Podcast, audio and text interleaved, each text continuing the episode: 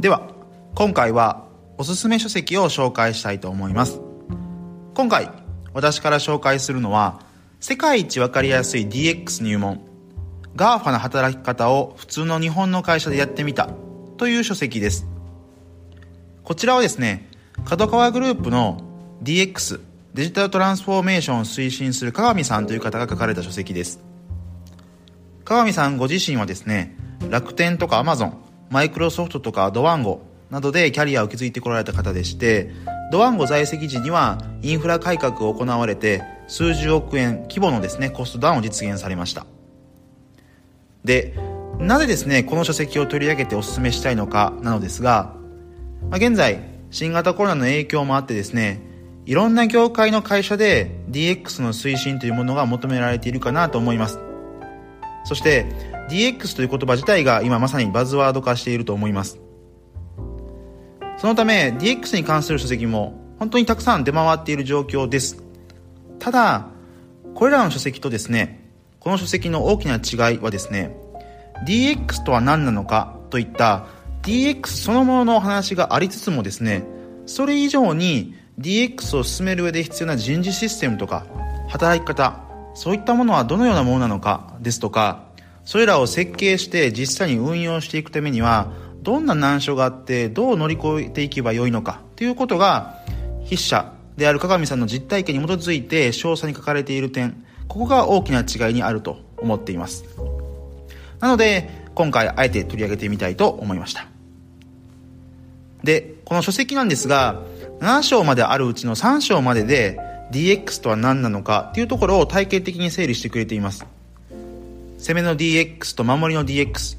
という言葉で DX をタイプ別に分けて詳しく定義してくれていたりですね。あと DX は何をもって成功と言えるのかそのためには何が必要なのかというところも明確にしてくれています。またですね4章以降では DX を実際に進める上で必要となる考え方について本格的に解説してくれています。例えばサービス型チームといって仕事をサービスつまり機能として定義して利用者に対して機能と品質を約束する。しかも個々人の役割を明確にしてそれを進めるというコンセプトの考え方であったりですとかデジタルツールを含めたコミュニケーションツールの最適化のお話だとかピープルポートフォリオマネジメントですとかロールアサインリストといったそういったサービス型チームを運用していくための人事システムの設計ノウハウについても解説してくれています。またですねいざ精緻な組織設計とかコミュニケーション設計ができたとしても運用が適切かつスムーズに回っていくとは限りませんよね。なので改革に抵抗する人との付き合い方ですとか DX 人材の育て方といったものについても言及してくれています。これらについてちゃんと理論と筆者の実務経験を融合させて論じてくれています。つまりですねこの書籍っていうのは全体を通じてこのツールを入れましょうとか DX を進めるとこんないいことばかりありますよという、まあ、そんな安直で理想的な話だけではなくて組織とか人事とかコミュニケーションのマネジメントがどうあるべきなのかその実現のために何を気をつけないといけないのかという視点で一貫して語ってくれています。だからこそ DX に興味関心がある人ですとかもっと言うのであれば DX を今まさに推進している方とかこれから進めたいと思っている方にこそ手に取って読んでほしいなというふうに思います。はい。ということで今回はおすすめ書籍の紹介ということで世界一わかりやすい DX 入門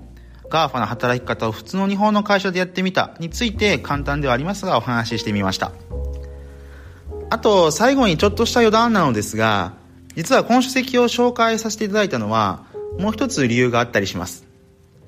実は私自身もグロービス経営大学院の中で DX を推進しています。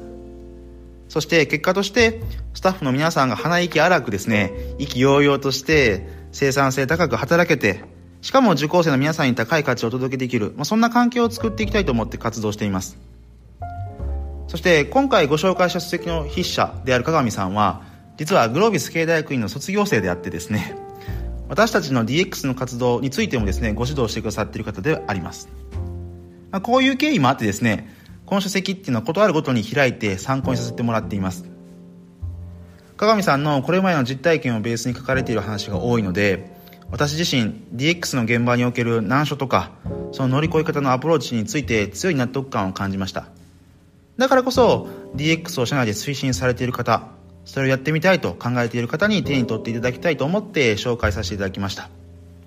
何か一つでも参考になればとっても嬉しいなと思っています。ということで、えー、今回はここまでとしたいと思います。また次回もご期待ください。